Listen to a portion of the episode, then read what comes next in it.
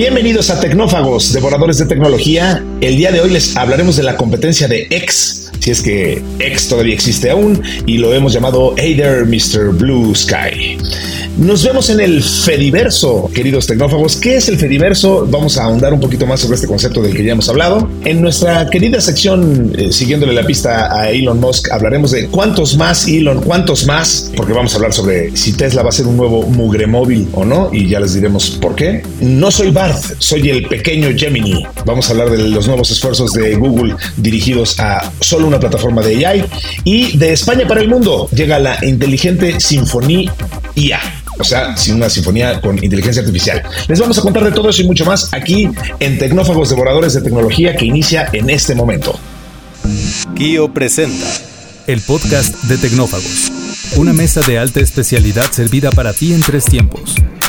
Acompaña a Ricardo Massa y Bernardo González, dos especialistas en masticar información tecnológica para ti.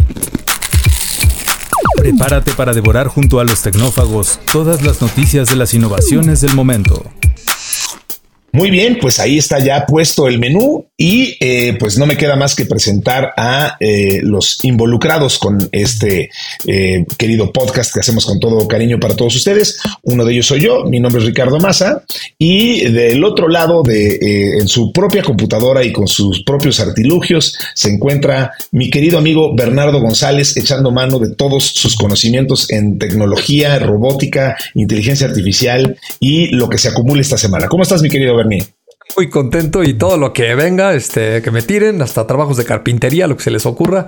Aquí podemos investigar. No, la verdad estoy muy emocionado, Rick. Este, quiero compartirlo aquí con toda la gente porque estamos en el episodio 98. Este, nos faltan dos. Vamos a llegar al episodio número 100, que, que me estaba chismeando ahí tu equipo de marketing que están preparando una sorpresa para ese episodio 100, pero no se las vamos aquí eh, a dar a conocer porque si no ya no sería una sorpresa.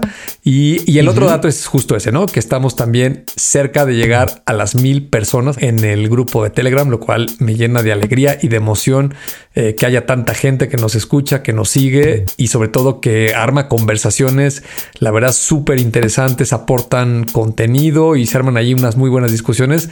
La verdad que muchas gracias a todos ellos.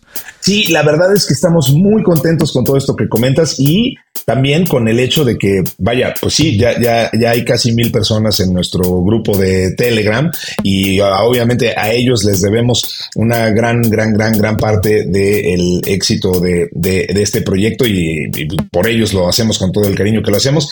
Además, eh, pues también tenemos la buena noticia de que amanecimos hace un par de días eh, una vez más en el primer lugar de la plataforma Spotify en la categoría de, podcast de tecnología eh, aquí en nuestro país, que es México. entonces, pues le agradecemos muchísimo a estos, a esta comunidad de mil personas, pero también a todos los que no se han metido todavía y que nos escuchan, sin duda que hay muchísimos más. pues digo, métanse al grupo de Telegram, pero muchísimas gracias por escucharnos en donde sea que lo, que lo estén haciendo estamos muy contentos con todos los hitos, como bien los llamas, que estamos alcanzando. Así que, pues, eh, entren en contacto con nosotros. Eso es a través de tecnófagos.kio.tech o, si lo prefieren, pues ya lo dijimos, el grupo de Telegram ahí está a su disposición para que interactuemos, nos cuenten de qué quieren que platiquemos y qué otras cosas les gustaría que abordara este podcast. La entrada de hoy. Una fresca selección con las noticias del momento. Dicho lo cual, mi querido Bernie, pues entremos en materia si no dispones otra cosa. Eh, hablando sobre, eh, sobre Blue Sky, que eh, está muy interesante la, esta propuesta alternativa a Twitter o a X que, ha eliminado la lista de espera y que ahora permite que cualquier persona ya se una sin necesidad de, un código de invitación, que es como originalmente, ya, ya habíamos comentado brevemente sobre esto, eh, ya no necesitas un, código de invitación. Em, debutó con un acceso limitado, pero ahora ya eh, busca eh, llevar este tema del que también vamos a hablar un poquito más adelante, que es el de la descentralización de las redes sociales. Ya, ya hablaremos un, poco más sobre el, el Fediverso, em, vaya, eh, utilizando este protocolo descentralizado llamado AT Protocol.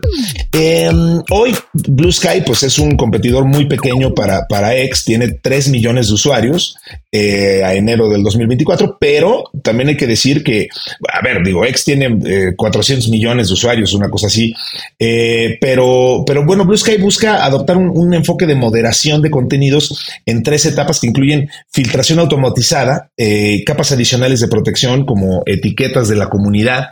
Em, eh, básicamente me da la impresión, Bernie, de que están ofreciendo ser el Twitter que solía ser, ¿no? O sea, esta plataforma más diseñada como para hacer una, conversación, em, pues desde la palestra de cada persona con mucha libertad y con mucha apertura. Em, eh, tiene un compromiso de moderación de contenidos, eh, pero también con la libertad de expresión. Entonces, me parece eh, interesante. tiene un modelo de negocio diferente, además, o sea, ellos hacen su, dinero de, la venta de cosas muy puntuales dentro de la plataforma. Y lo que me parece más interesante, Bernie, y, aquí te cedo la palabra, es este, esta propuesta que, insisto, ya, ya hemos pasado por ahí y ahorita vamos a ahondar un poco más, pero este tema del Fediverso, de, de ser una, una plataforma en la que básicamente lo que haces en una plataforma, en este caso en Blue Sky, pues te lo puedas llevar a, otras eh, sin mayor, sin mayores tapujos y, sobre todo sin, sin una regulación centralizada al respecto, que eso es, creo, hacia dónde están apuntando las tendencias, ¿no? Y sí, sí, como dices, esta nota conecta muy bien con, la segunda que vamos a mencionar. Eh, y, déjame comentar algo que me parece que eh, hay que decirlo eh, para entender el sentido de hacia dónde va esta compañía de Blue Sky y qué es lo que está pretendiendo hacer, ¿no? Evidentemente, el fundador de Twitter, por ahí del año 2006, es el señor Jack Dorsey. Jack Dorsey. Eh, Dorsey. Y es eh, pues muy interesante conocer un poco de su perfil, ¿no? es uno de los pioneros, este, de los que innovaron con la mensajería en redes sociales en tiempo real, este, el creador de, Twitter, eh, una figura controversial a lo largo de estos casi 18 años, bueno, 16 que él estuvo en, Twitter, después renunció y luego lo compró el señor Elon Musk, pero eh, pasó por todas estas debacles que le sucede a cualquier persona que esté manejando una red social, en donde se le acusa de mis, eh, manejo incorrecto de la información, eh, trasquiversarla, este abuso eh, en línea de los datos, muchas cosas eh, que, con las que tuvo que lidiar él, ¿no?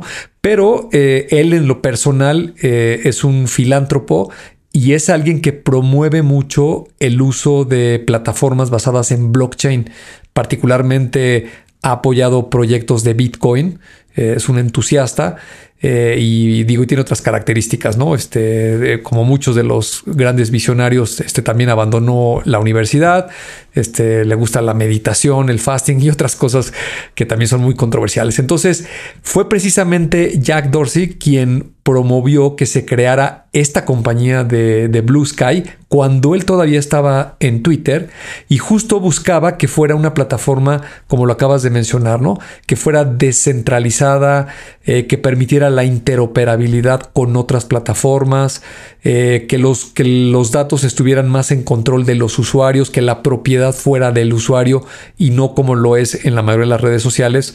Me refiero a las más importantes, Meta con Facebook, este, Instagram, eh, Snapchat, TikTok, el propio Twitter, donde el dueño de los datos y quien controla y quien pone las políticas, pues al final del día acaba siendo la empresa, ¿no? Eh, si me lo permites, me parece que a nivel conceptual es como tratar de hacer una Wikipedia, ¿no? Este, una red social donde eh, haya más libertad, cada quien sea dueño de sus contenidos y se automodere, ¿no? Lo, cual eh, hago la comparación con Wikipedia intencionalmente porque después de haber vivido este, 15, 20 años viendo lo que hacen las redes sociales, pareciera una utopía, ¿no? Que eso es imposible de lograr, pero hay que recordar que en su momento Wikipedia era visto exactamente igual, ¿no? Este, pensar que el modelo de la enciclopedia británica o la mm, enciclopedia, no recuerdo el nombre que, tenía Microsoft cuando la llevó a los CD-ROMs, pues eh, era en carta. En carta, gracias. Eh, parecía que si no había una gran empresa detrás del proyecto controlándolo, pues no iba a funcionar y Wikipedia es un outlier, ¿no? Es, es, una prueba viviente de que sí se puede hacer algo en la comunidad, sí se puede autorregular y no requiere pues tampoco de, de grandes inversiones, ¿no? Particularmente Blue Sky es un proyecto que eh, Twitter lo, lo, fondeó con alrededor de 13 millones de dólares. Eh, para ti, para mí, los que nos están escuchando, seguramente 13 millones de dólares suena mucho dinero y lo es, pero en, en las cantidades que se invierten en este tipo de empresas, pues en realidad es una cantidad muy pequeña, ¿no? Y después levantaron del mercado de venture capitals y fondos privados algo así como 8 millones de dólares, que también eh, para las cifras que se levantan hoy en día, pues es una cantidad muy pequeña, ¿no? Es, es un proyecto pequeño Blue Sky tiene alrededor de 40 empleados, más o menos la mitad de ellos se dedican a la moderación justamente, eh, porque lo, lo, tienes que seguir controlando, eh, y la otra mitad pues es la mayoría gente técnica, ¿no? Y, y, y, esto lo comento sobre todo en relación a la siguiente nota que vamos a cubrir, en donde lo, lo que se busca aquí pues es que, que, se rompan esos silos donde pues si me meto a TikTok y genero videos y tengo muchos seguidores y muchos likes, pues solo son válidos en esa plataforma, ¿no? Y si me quiero mover Así también es. a Instagram, yo como un generador de contenido, pues tengo que duplicar el contenido y los que me siguen en Instagram pues son otros, ¿no? O, o, aunque sean las mismas personas, son otras cuentas y me cuenta todo diferente. Y si me quiero ir de ahí a Snapchat o a LinkedIn o a la que tú me digas, pues tengo que estar copia y copia y duplicando las cosas porque no hay una interoperabilidad entre las plataformas, ¿no? Así es de que eh, lo que busca este proyecto de manera fundamental, pues es de que el contenido pueda fluir entre las redes sociales y sí. sobre todo que sea una plataforma descentralizada, se le dé mucho mayor el control a los usuarios, ¿no? Y claro, están aprovechando el momento donde pues todo mundo le tira a la nueva plataforma X, el, el anteriormente Exacto. llamado Twitter, pues por todo el desastre que ha traído el señor Elon Musk, donde hasta el día de hoy eh, todavía no le acabamos de entender qué, diablos está tratando de hacer, porque pareciera que está empeñado en, destruir el valor de la compañía, pero bueno, de repente da unos chispazos ahí, trajo a una nueva directora eh, para las ventas, una mujer con experiencia en, los medios y en la publicidad, a ver si puede ayudarle a rescatar algo, y cerraría mi comentario, eh, sobre todo por lo que ya comentamos una vez tú y yo aquí en Tech tecnófagos referente a que eh, se rumora que van a hacer una plataforma de pagos dentro de X y que pronto la va a anunciar el señor Elon Musk, eh, con un comentario que dijo el señor Sam Altman, el CEO de OpenAI, que dijo, eh, la verdad yo nunca apostaría en contra del señor Elon Musk. Lo hemos dicho aquí, que sí. es alguien este, muy extraño, este, muy extremo, muy intenso, con muchas cosas que a muchas personas tal vez no les gusta, pero lo que sí es cierto es de que sabe hacer negocios y sabe hacer disrupción y tiene un par de empresas que le ha funcionado bastante bien en industrias este, bastante complicadas, ¿no? Me refiero a la industria automotriz, a la industria espacial, telecomunicaciones, este, por citar algunas, ¿no? Sí, sobre todo es alguien que, ya lo hemos dicho aquí también, eh, es alguien que no tiene obviamente nada de prisa, ¿no? O sea, él, él, se puede dar el lujo de dirigir los esfuerzos de X hacia pensar en él como una plataforma, eh, con crear esta super app, eh, todos estos conceptos que ya hemos platicado y que es a donde él está poniendo la mira y, no tiene ninguna prisa en ello, ciertamente no le hace falta la lana, eh, entonces pues, se puede dar ese lujo entonces, sí, sí, sí, vaya, casi, casi ese es el eslogan de este, de este podcast. ¿eh? Nunca apuestas en contra de Elon Musk. Eh, y, y, veremos qué, qué, qué, pasa con esto. Pero es muy cierto lo que dices. Si hace unos años, hace unas más de una década, pero si hace ese tiempo alguien te hubiera dicho, oye, ¿quién crees que va a prosperar más eh, si la enciclopedia británica eh, o Encarta con el respaldo de Microsoft o este proyectito de una enciclopedia que se escribe por los propios usuarios, pues muy difícilmente le hubieras apostado a Wikipedia, ¿no? Y, bueno, pues eso es una gran realidad. Entonces, nunca sabemos de qué lado va a saltar la liebre, eh, pero sí es una realidad que nos gusta que las cosas no estén centralizadas, lo cual me lleva al tema de conversación siguiente, que es... El plato fuerte, cocinado a fuego lento durante la semana esta nota de el, el Fediverso, que, que, bueno, pues sí decíamos, tiene todo que ver con lo, con lo anterior. Eh, solamente para ahondar un poquito más en esto, Bernie, eh, pues hablemos de este, de este Fediverso como un ecosistema social Eh, aquí nos lo definieron como un ecosistema social interconectado basado en un protocolo abierto, ya lo decíamos, eh, ActivityPub, que permite la portabilidad de contenido, datos y seguidores entre redes. Es una definición un poco técnica de algo que ya estábamos explicando hace unos minutos. Em, similar a ser eh, interoperables plataformas como X, TikTok, Snapchat, Instagram y Facebook, el Fediverso permite publicar desde cualquier lugar y garantiza que todos tus seguidores lo vean, facilitando la migración entre plataformas. Entonces, bueno, sí, no estamos hablando de una nueva red social, no estamos hablando de un, pues básicamente de un nuevo nada, ¿no? Eh, lo que estamos hablando es de, una nueva forma, de, de, un nuevo paradigma, si les gusta esa palabra, eh, de de, cómo plantear la creación, la, publicación y sobre todo la gestión y, quién es el dueño de los, de los contenidos. Entonces, em, ya hemos hablado, por ejemplo, recuerdo que hace algunas semanas hablábamos sobre Mastodon, que, es una de las aplicaciones más grandes en el Fediverso. Hay muchas otras, ahí está este PixelFed, ahí está Lemmy, ahí está PeerTube, ahí está Friendica, eh, Bookworm, que enfocado a, la literatura. Em, pues estamos hablando de interoperabilidad y, y creo que ese es uno de los puntos clave que hoy en la, en la era de la inteligencia artificial, en donde justo te la vives eh, brincando de una plataforma a otra y, que tu negocio va a estar utilizando múltiples plataformas, pues vamos a estar eh, siendo muy familiares con este, este modus operandi, ¿no? Sí, totalmente. Fíjate que el, este Fediverso este, es la conjunción de dos palabras, este Federate eh, Universe, este, un universo federado y, la palabra universo pues hace acotación a todo lo digital, ¿no? Más, más cargado hacia lo que vemos ahora con el metaverso, eh, toda esta vida digital que tenemos nosotros, pero justo para crear una federación como la nota anterior, en donde exista esta interconectividad y esta interoperabilidad entre las diferentes empresas, los usuarios y el contenido, ¿no? Y tal como lo mencionas, Activity Pop, eh, yo diría que es un protocolo que sigue unas reglas eh, básicas y una estructura para que se pueda dar, eh, para que se pueda llevar a cabo este intercambio de comunicación, ¿no?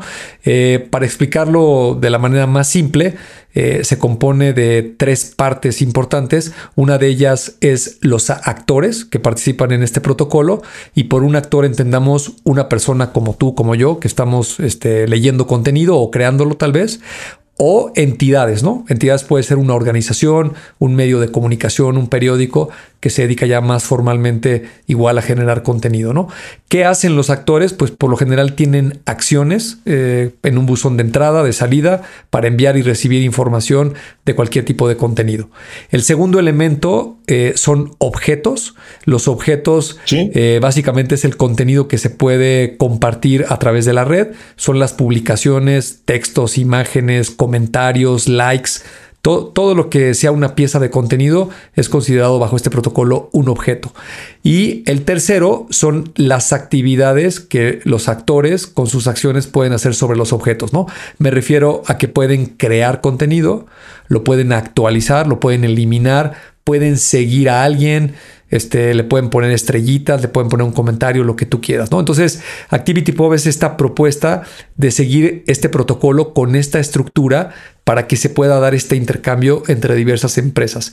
Y a diferencia de la nota anterior, pues aquí hay algún par de empresas que están participando, eh, digamos, con proyectos que al menos los han anunciado eh, y, pretenden seguirlo eh, para algo, ¿no? No sabemos si lo, si lo van a, a promover este, fuertemente o simplemente lo van a, incluir para, para, cumplir con el trámite, pero entre los nombres está Meta eh, con su red social, precisamente este, la de Threads, que eh, anunció hace algunos meses eh, para competir contra X, con todo este desastre que ya dijimos, y también una empresa que me parece muy relevante es WordPress. ¿no? Este, hay que recordar que más del 60% de los websites que existen en el mundo están creados con alguna herramienta de esta compañía, de WordPress.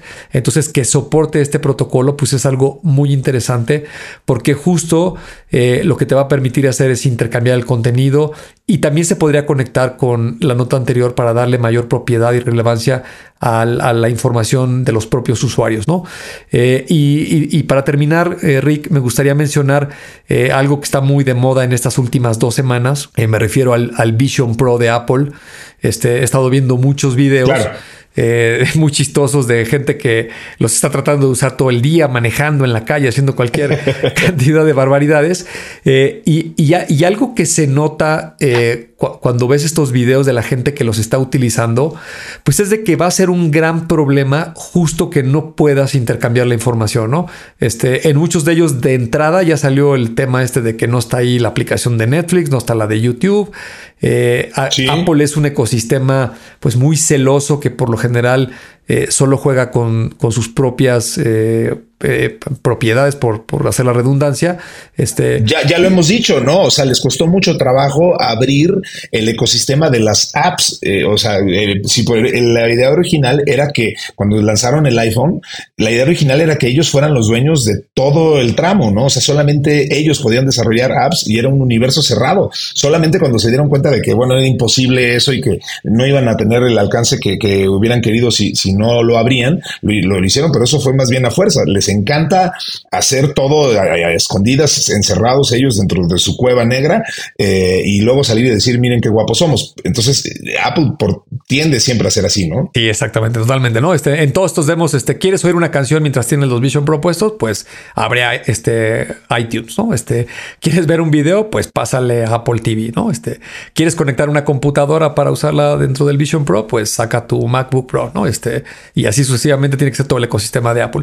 Pero simplemente por, por hacer la, analogía, que creo que eh, no solo el, Vision Pro de Apple, sino eh, los Meta Quest que, que, está promoviendo mucho la empresa Meta y muchas otras empresas que también traen propuestas. Ahora en el CES, eh, varias compañías sacaron un formato como de gafas, como las de Ray-Ban, estas este, lentes que parecen, son, son, un poco más gruesas, el armazón, tienen unas cámaras y unas baterías, pero digamos que están dentro de la forma de unas gafas de sol o de ver.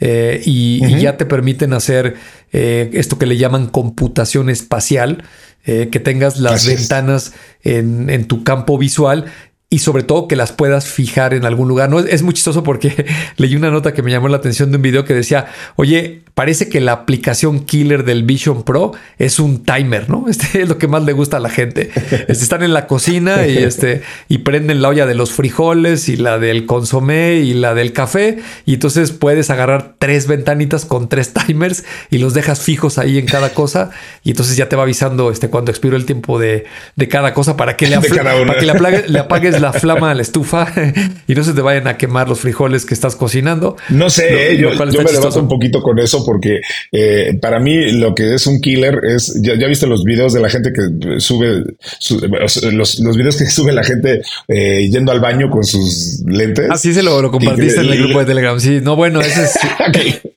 Maravilloso, le subes a todo, a, la realidad, a todo, eh, o sea, quitas cualquier otro atisbo de la realidad que no sea este tu, tu montaña o cualquier setting que tengas ahí alrededor y entonces ya puedes saber lo que se siente ir al baño en lo más alto del Himalaya, del, Everest o una cosa por el estilo. Sí, no, totalmente. Digo, ese es el, el objetivo de esta tecnología, ¿no? Que este, tiene un campo visual envolvente que te hace creer que estás en ese lugar después de estar viéndolo unos minutos, ¿no?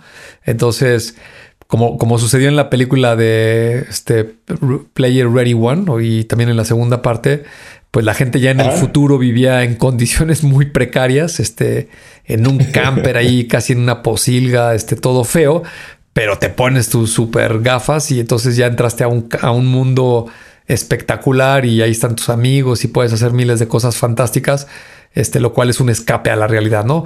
Este, todas esas cosas pues están sucediendo en el 2024 y, van a seguir eh, apareciendo cada vez más. Eh, y, lo, y, lo, que nos trae con esta nota pues es que, que sí se puedan abrir los fabricantes para que el contenido fluya de una manera eh, mejor entre una y otra aplicación y los usuarios no tengamos que estar batallando de... Imagínate la lata en el Vision Pro de, ah, no, deja, abro Instagram porque ese video lo vi en Instagram, ¿no? Ah, no, este, déjame, abro ahora TikTok porque ese lo vi.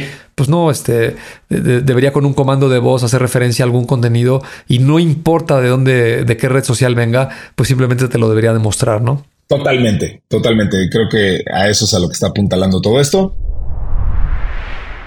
Bernie, vámonos con una nota rápida que eh, es más morbosa que otra cosa, pero vaya, es interesante saber que eh, Tesla en, California, eh, bueno, más, más de 100 instalaciones de Tesla en California en realidad están enfrentando acusaciones de violaciones en el manejo de desechos peligrosos.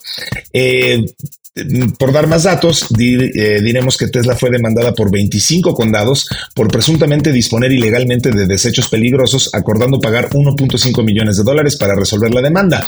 Se alega que Tesla violó códigos de salud y seguridad estatales al desechar materiales peligrosos en lugares no autorizados. ¿De qué estamos hablando? De o sea, lubricantes, eh, fluidos de frenos, eh, baterías de ácido de plomo, aerosoles, anticongelantes, solventes, pintura, desechos electrónicos, o sea, cosas ya físicas más grandotas, residuos contaminados en más de 100 instalaciones. Eh, Tesla ya acordó tomar medidas correctivas, incluyendo auditorías de desechos anuales y capacitación, etcétera, etcétera, dentro de este, como parte de este acuerdo del 1.5 millones, que pues es un pelón gato, pero eh, lo, lo interesante aquí, Bernie, me parece es el sutil recordatorio de que eh, no existe una industria 100% limpia, ni, ni, mucho menos. O sea, Tesla eh, fue creado con esa intención, el decir, bueno, a ver, necesitamos como humanidad movernos más allá de los combustibles fósiles, eh, necesitamos empezar a pensar en alternativas y, cómo hacer coches que no requieran pues, quemar combustibles como lo hemos venido haciendo tradicionalmente por más de 100 años. Entonces, claro, eso Claro que los Tesla tienen una huella de carbono, claro que contaminan, claro que las fábricas de Tesla pues tienen que utilizar materiales eh, y solventes y todas estas cosas que acabo de mencionar. Y claro que la energía eléctrica pues no es una energía 100% limpia ni mucho menos, dista mucho de serlo. Pues eh, entonces ¿Es un paso en la dirección correcta? Sí. Eh, ¿Es una panacea? Pues por supuesto que no, casi nada lo es, ¿no? Sí, mira, yo creo que es un gran recordatorio de que nadie está exento de, generar contaminantes, como lo acabas de explicar, y no importa que seas Tesla o, Apple o quien tú quieras este, poner de ejemplo, eh, tienes que seguir las reglas de, regulación y sobre todo de conciencia, ¿no? me parece en esta nota en particular lamentable que Tesla, que es, que es la empresa, el estandarte de la movilidad del futuro, este, energías limpias, renovables. Eh, Elon Musk diciendo muchas veces que va a ayudar a reducir la huella de carbono. Me acuerdo que se peleó ahí con Bill Gates, que decía que Bill Gates no invertía en empresas como Tesla que ayudaban al medio ambiente, bla, bla. Pues el que tenga este tropiezo, pues es, es un, gran tache, ¿no? Eh, dentro de lo que mencionaste, sí, sí, me gustaría hacer la acotación y, y no lo hago este, como justificación ¿no? de repartir culpas, pero simplemente para ponerlo en proporción. Eh, bien lo, comentaste, la multa de 1.5 millones de dólares por estos 25 condados. Eh, me encontré ahí en en, internet buscándole un antecedente, por ejemplo, de la empresa General Motors de 2010, hace ya varios años. Eh, algo muy similar, la agarraron con desechando materiales tóxicos en varios lugares y las multaron con 773 millones de dólares, ¿no? O sea, este un monto bastante considerable. Y, y también cuando comparas un coche de combustión interna en comparación de uno de eléctrico, pues los contaminantes que genera un automóvil eléctrico son mucho menores, pero no por ello este, te puedes poner a tirarlos, ¿no? Hay, hay materiales muy importantes, por ejemplo, las baterías de estos autos eléctricos están hechas con iones de litio y en su fabricación se involucran metales pesados, dentro de los cuales está el cobalto, el níquel y el propio litio, que pues son dañinos para la salud, ¿no? Eh, eh, este me parece también importante tenerlos todos presentes los circuitos impresos de las tarjetas electrónicas, de las computadoras. Este, pues hoy en día dime que no tiene un circuito impreso de algo electrónico de lo que usamos en el día a día, ¿no?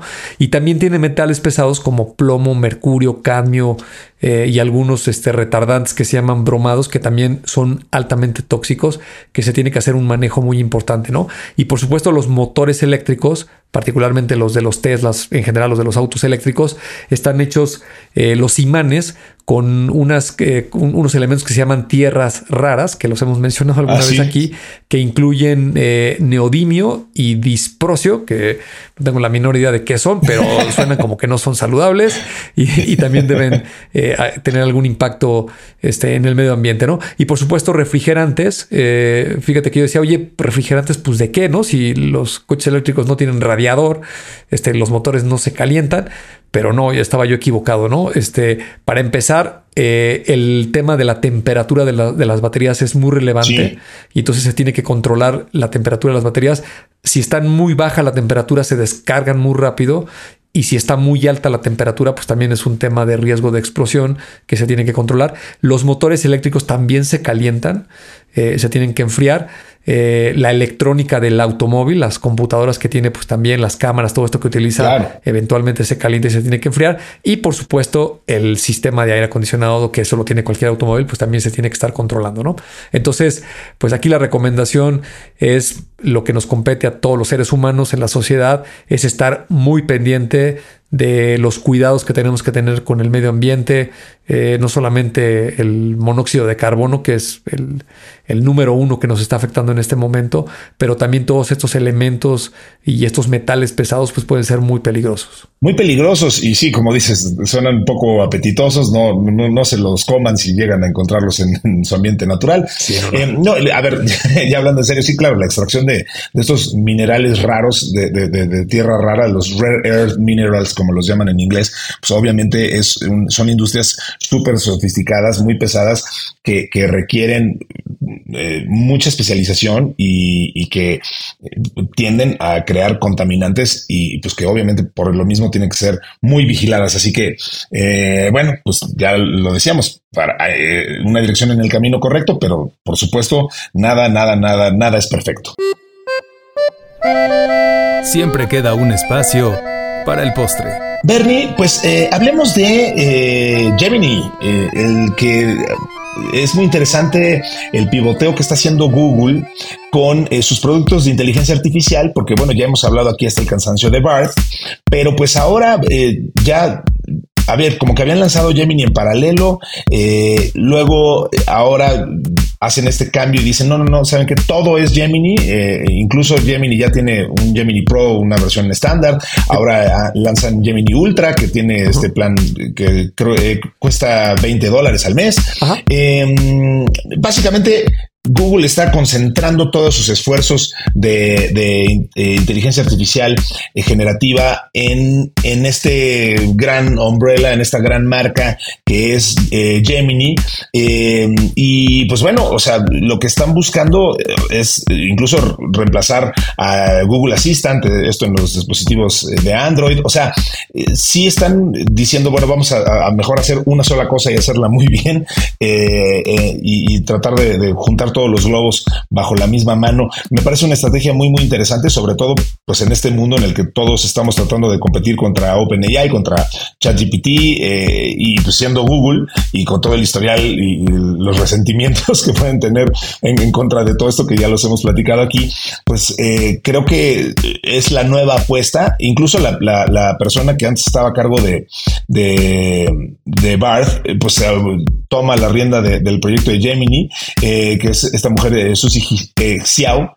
Eh, entonces, pues muy interesante, ¿no? O sea, a nivel negocio y a nivel estrategia, que, todo esté ahora bajo la umbrella de, de Gemini, ¿no? Sí, absolutamente. Mira, estaba muy concentrado en OpenAI y en ChatGPT, digo, con toda la razón y el mérito debido, porque fueron los que se atrevieron a lanzarlo, fueron los pioneros y han sido muy agresivos en estar actualizando el modelo e incorporándole mucha funcionalidad. Y la verdad, que para hacer una tecnología tan nueva, eh, tan disruptiva, con esas grandes capacidades que hemos visto durante todo el año pasado, pues la verdad que lo estaban haciendo muy bien.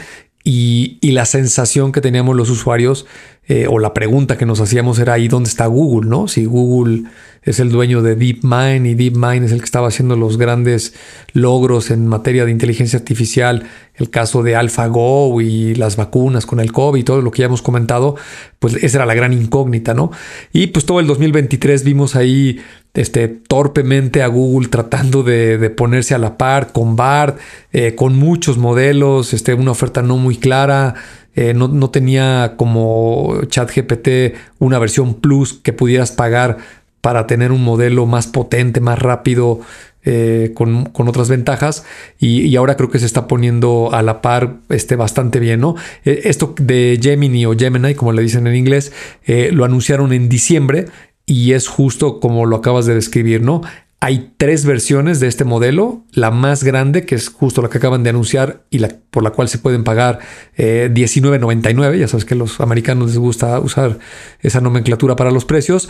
Eh, es la versión 1.0 de Ultra y si pagas estos $19.99 mensuales, puedes acceder a ese modelo que simplemente es más potente. Se supone que está más enfocado a generar código, a analizar archivos de datos, Excel, textos grandes eh, y también tiene supuestamente mayor creatividad eh, para temas más conceptuales, ¿no?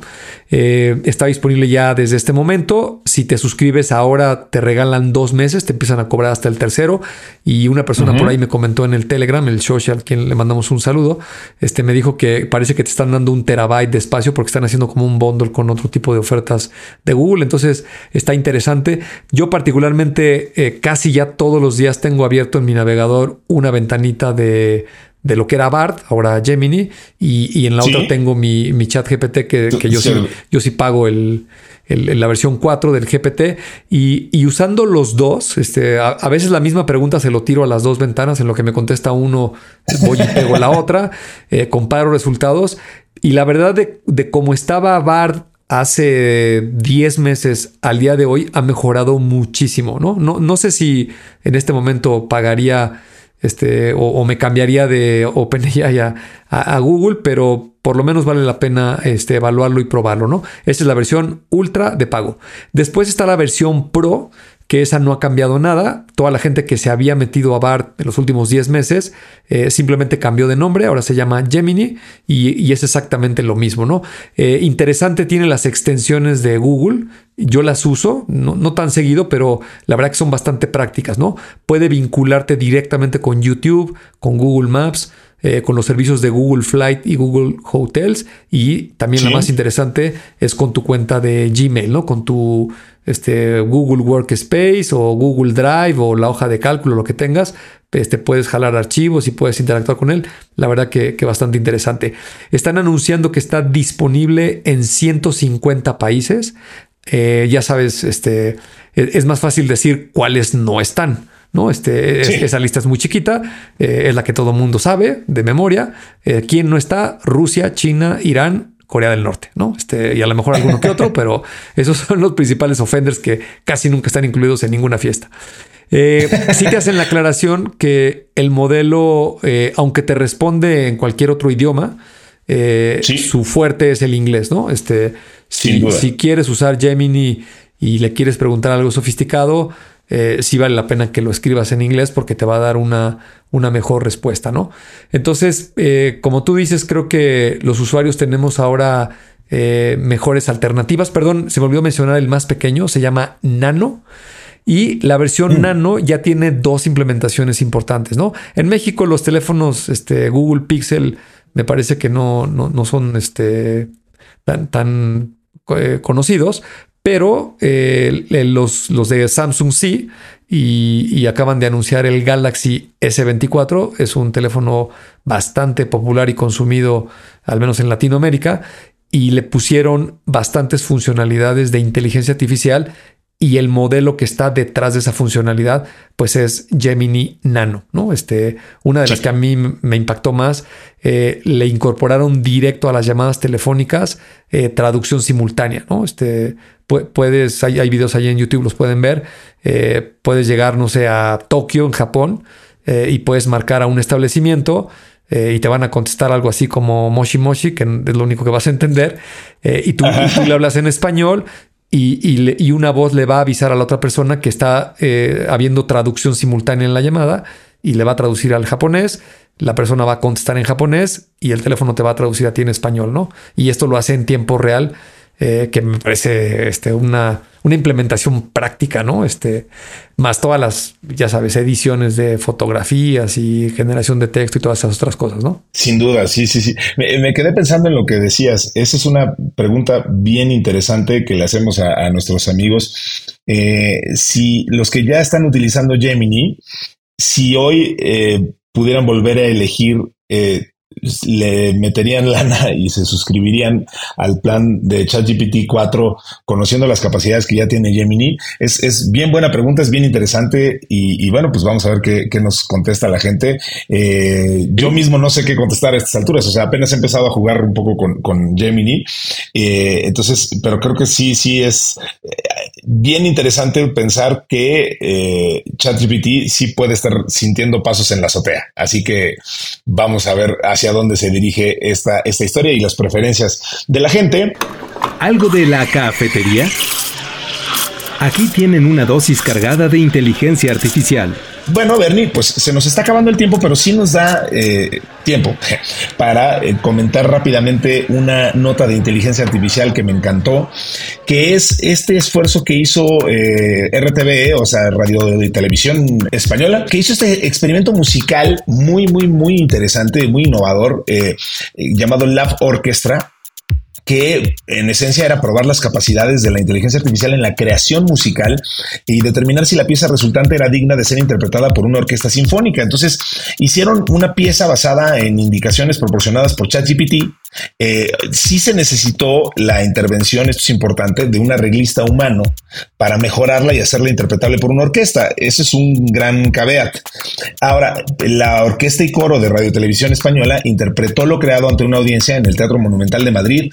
Eh, el arreglista fue Borja Arias eh, y, como decíamos, pues él mejoró la coherencia de las composiciones generadas por IA lo interesante de esto es, bueno, invitamos a que, vean lo que escuchen, mejor dicho, lo que, lo que crearon eh, esta inteligencia artificial con ayuda de estos arreglistas y lo que interpretó la, sinfónica, pero sobre todo, pues lo que esto agrega a la eterna discusión y, muy nutrida y muy interesante y qué bueno que se siga hablando de esto, eh, sobre si debemos considerar como una labor creativa eh, lo que realiza la inteligencia artificial, ¿no? Creo que vale mucho la pena. Por ahí algunos de los expertos más grandes, el propio Kai Fu Lee ha dicho en cuanto foro le han dado, que le dan muchos, eh, que por más sofisticada que se vuelva la inteligencia artificial, nunca tendrá creatividad como tal.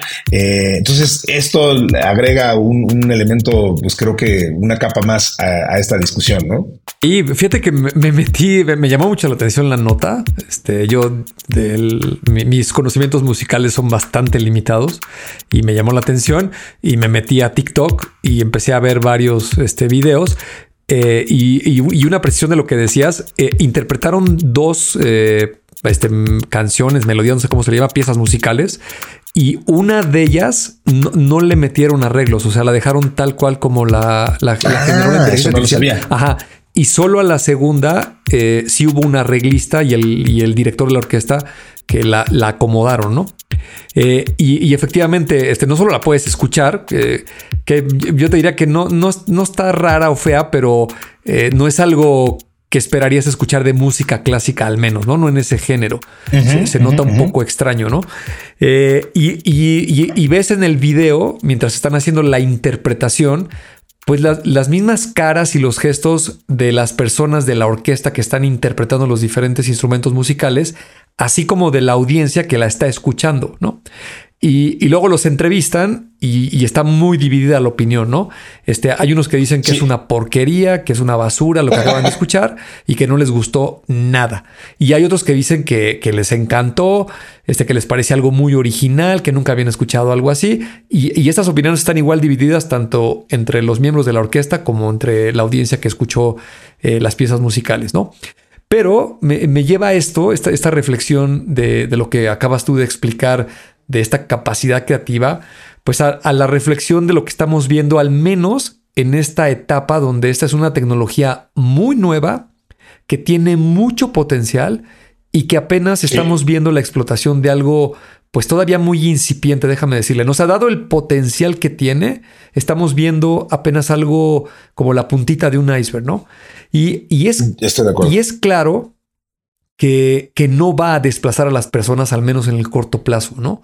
Al contrario, eh, mientras esta gente comentaba de, oye, es que está muy raro esto, nunca lo había escuchado, recordé lo que le pasó al señor Lee Sadol cuando se enfrentó eh, a jugar el Go con el algoritmo de AlphaGo. Con AlphaGo. Eh, jugaron cinco partidas y el algoritmo le ganó las tres primeras. Y la, la cuarta partida la ganó Lisa Doll. Y cuando le preguntaron este, qué hizo para ganar, Lisa Doll lo que dice es, oye, es que me di cuenta en la tercera partida que hizo unos movimientos que yo nunca había visto que un ser humano hiciera. O sea, hizo una estrategia que nunca la había visto y a nadie se le había ocurrido, ni a mí, que soy el campeón del mundo del Go. Entonces, en el juego 4, yo usé esas estrategias que vi que usó el algoritmo, ¿no?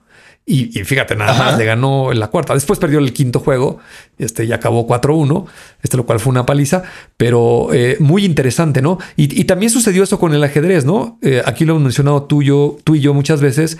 Eh, hoy en día nadie puede pretender ganarle a un algoritmo a jugar ajedrez, eso es imposible. Pero es muy divertido para la gente que le gusta jugar ajedrez, pues enfrentarse a, a jugar contra los algoritmos porque aprenden mucho, Y ahí te empiezas a meter en un terreno creativo, ¿no? Este, digo, lo estoy comparando música clásica con juegos este, de estrategia o de ajedrez que son muy este, distintos, pero sí creo que toda esta tecnología nos va a dar mucho potencial hacia adelante, todavía más en el largo plazo en temas creativos eh, y en el corto plazo el mensaje aquí sería si sabemos usar estas herramientas y las sabemos explotar, seguramente van a ser un gran aliado de nosotros que nos van a permitir hacer cosas que hace dos, tres años pues eran casi impensables, ¿no? Sí, sí, sí, sí, sí, totalmente impensables. Y, bueno, pues justo eh, vamos a ir incrementando nuestra capacidad de pensamiento y nuestra capacidad creativa con estos pequeños, grandes incentivos y estos eh, empujes que viene dando la inteligencia artificial, que por eso es justamente una inteligencia artificial, em, es eh, algo que viene a nutrir, a, sumar y pues como ya lo hemos dicho hasta el cansancio, esto solamente pueden ser buenas noticias, sobre todo para los que las sepan utilizar y sepan implementar. Viverni, pues se nos acabó el tiempo. Eh, hay que agradecerle con todo cariño a todos los que nos hacen el favor de escucharnos. Ya les decíamos al principio, nos estamos acercando al capítulo 100 y les tenemos unas, unas sorpresas ahí respecto a ello. Eh, yo le agradezco muchísimo a Mario Terrés en la edición, a Roger Flores en la redacción y a Diana Álvarez en la producción de este podcast. Y por supuesto a ti, mi querido Bernie, una vez más que hayamos podido sacar adelante un episodio más de este podcast. No, al contrario, con mucho gusto. Ya sabes que yo me divierto esta hora aquí platicando contigo y también aprendo muchísimo preparando estos materiales. Pues muchísimas gracias a todos por habernos escuchado. Esto fue Tecnófagos Devoradores de Tecnología y nos escucharemos muy muy pronto en un episodio más. Hasta pronto.